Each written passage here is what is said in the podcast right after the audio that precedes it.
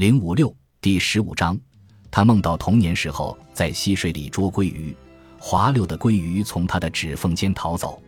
时值清晨，他从梦里醒来，这次至少没有梦到狐仙之类的，也没有那种涉及情欲的东西，只是有一种渴望，一种失落，仿佛有什么人或是什么东西就这么悄然逝去，就如梦境本身。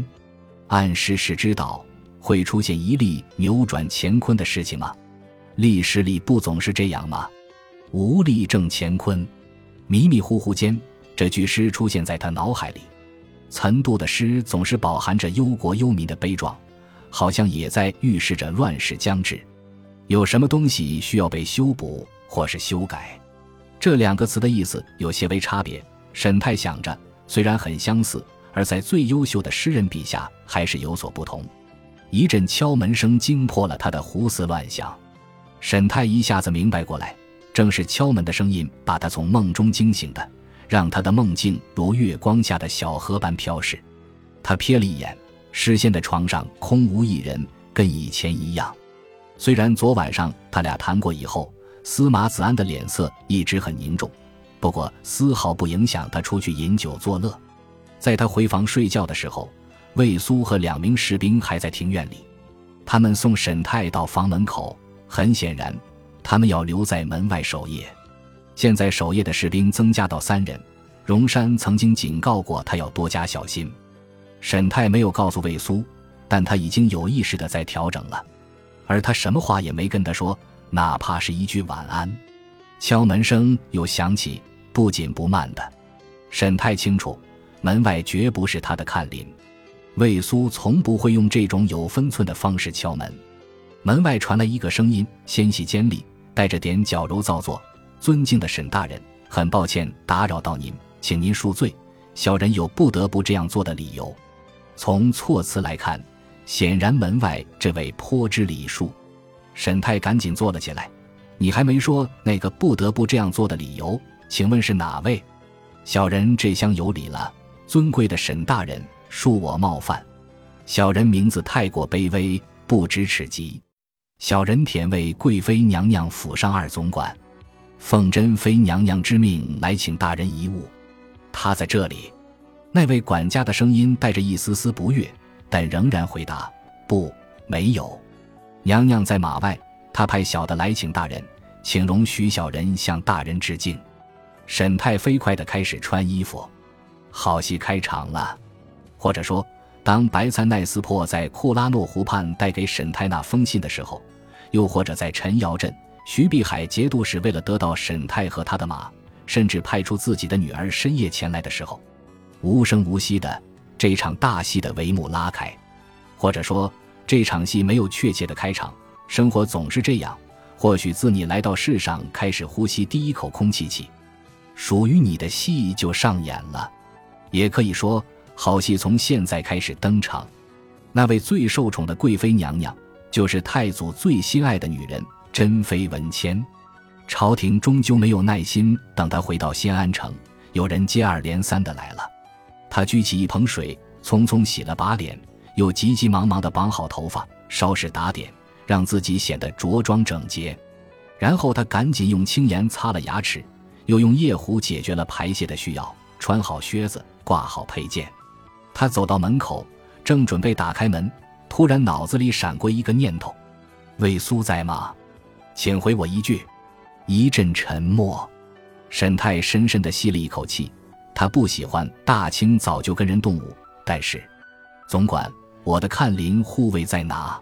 在门的另一边。总管清了清嗓子，他的声音仍然如此一般光滑，但显然多了点别的。珍妃娘娘对看林武士没有好感。尊贵的大人，不是对所有人都这样。现在到底是什么情况？您的护卫试图阻止我们敲您的门，那是他的责任，因为我睡着了。我再问一次，他在哪里？管家犹豫了会儿，才回答：“他当然在这里。”那么他为什么不答复我？小小人不清楚，沈太很清楚。总管，除非你们放了魏苏。让他直接跟我说话，否则我不会开门。我毫不怀疑你们可以打破我的房门，但你的到来没有表现出你宣称的尊重和礼貌。我期待着你能表现出诚意。这显然不是最温和的方式。在这一天的清晨，他听到外面传来快速低沉的语音。他等待着，沈大人。他终于等到了魏苏的声音。我很惭愧，我无法阻止他们打扰您休息。他们肯定制服了他，而魏苏一定会拒绝开口，直到获得自由。沈泰打开了房门，他看到了眼前的场景。总管冲着他行拜礼，晨光洒在庭院里，里面有十几个士兵，其中两名身上带着伤，一人躺在地上，有人在照料他的伤口，而另一位还可以站着。只是手上一直在流血，看上去两人都没有性命之忧。魏苏站在那群士兵中间，他的双剑都被人收缴，放在他身边的地上。他的头低垂着，显然他为了他打伤了帝国的御林军。沈泰也看到了两名为自己守夜的护卫，他们跪在一边，毫发无损。沈泰的士兵人数远远比前来的御林军多，但在这种情况下。人数多寡没有任何意义。这位总管代表的是至高无上的太祖皇帝，率领的是禁军，那是隶属于大明宫的精锐武士，谁也无法反抗他们，或是拒绝他们的任何要求，除非想把自己的脑袋挂在城门的长矛上。沈泰看到诗人站在士兵中间，在这个清晨，司马子安没有表现出任何好奇或是诙谐，他警觉地注视着周围。虽然还是一如往常的不修边幅，披散着头发，腰带歪至一边。除此以外，庭院外面还站着许多看热闹的人。好奇的人们一大清早就聚集在这里，看看到底发生了什么事情，能吸引御林军来这个地方，是来抓捕人，还是来召见谁的？沈高，曾经的镇西左卫大将军的次子沈泰，平静的一字一句地说：“总管，这就是您所说的礼貌和尊重。”总管优雅地直起身，仿佛这个动作做了千万遍一般。他的年龄比沈太大，头发稀薄，胡子也修得很短，似乎是某种时尚。他没有佩剑，穿着代表朝廷官员的黑袍，系着红色的腰带，代表他享有军衔。腰带上挂着一串晃来晃去的钥匙。总管再次冲着沈太躬身，并抱拳行礼，以回应他的话。这种礼节太过正式。沈泰有些紧张地想着，他的脑海里突兀地浮现出一幅画面，生动活泼的如大师笔下的山水。春天阳光下的库拉诺湖畔，群山屹立，连绵不绝。那里荒无人烟，只有天上飞的鸟，山坡上的羊群，还有宁静的湖面。他不由自主地摇了摇头，看向左侧，有一顶轿子在等着他。他又眨了眨眼，突然有点晕眩。轿子在阳光下闪闪发光，恍惚看上去很像昨天晚上荣山的马车。轿子四周是四根包裹金箔的支柱，抬轿的杠子和支架上都镶嵌着玛瑙或象牙。即使隔着这么远，他也敢断定，那顶轿子是用檀香木制成。厚重的丝质轿帘垂下，上面还刺绣着栩栩如生的凤凰，明黄色，只有皇家才能使用的颜色。翠鸟的羽毛装饰着整个轿身，在阳光下闪烁着耀眼的光芒，这太奢华了，令人炫目。翠鸟羽毛是从非常遥远的地方纳贡而来，价值连城。他还看到，在轿子的顶端和底部镶嵌着珍贵的玉石，白色、浅绿色和深绿色。这是一辆八抬大轿，而不是通常的四人或者六人抬的。八名轿夫站在旁边，面无表情。准备将他带往马外，他曾经试图过在这种情况下掌控局面，却总是徒劳，就如昨天跟安利在路边的会面一样。但他准备再次尝试一下。魏苏，收回你的双剑，安排人手给闪灵整备。他瞥了总管一眼，我更喜欢骑马过去。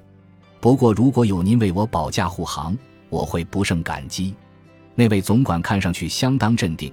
他用正式的礼节表示了抱歉，很抱歉，沈大人，恐怕您的看林不能再拿回武器了。他竟然对御林军动手，必须接受惩处。沈泰摇了摇头，恕我无礼。他接受了我的命令，确保我不会被人打扰。我想您的主人想必也知道，已经有好几波人来威胁了我的生命。如果我死了，帝国会蒙受巨大的损失。在下贱命一条，死不足惜，但我必须确保帝国的利益。一丝淡淡的不安浮现在管家脸上，他稍微整理了下情绪。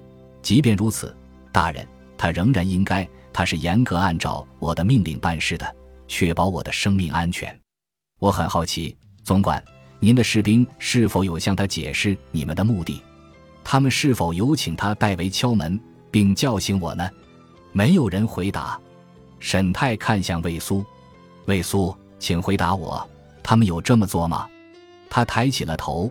我很遗憾，他们没有，大人。他们直接上了门廊。我要求他们停下，但他们毫不理会，也没有给我任何解释。而这位总管竟只要去敲你的房门。当然，你看到了他们穿着御林军的制服，大人。制服可以伪装，这是刺客的常识。有很多人都死于这种小花招。这顶轿子一开始没有出现，是我跟士兵动手以后才抵达的。我很惭愧，也很抱歉给您添麻烦了。当然，如果是我的错，魏苏甘愿受罚。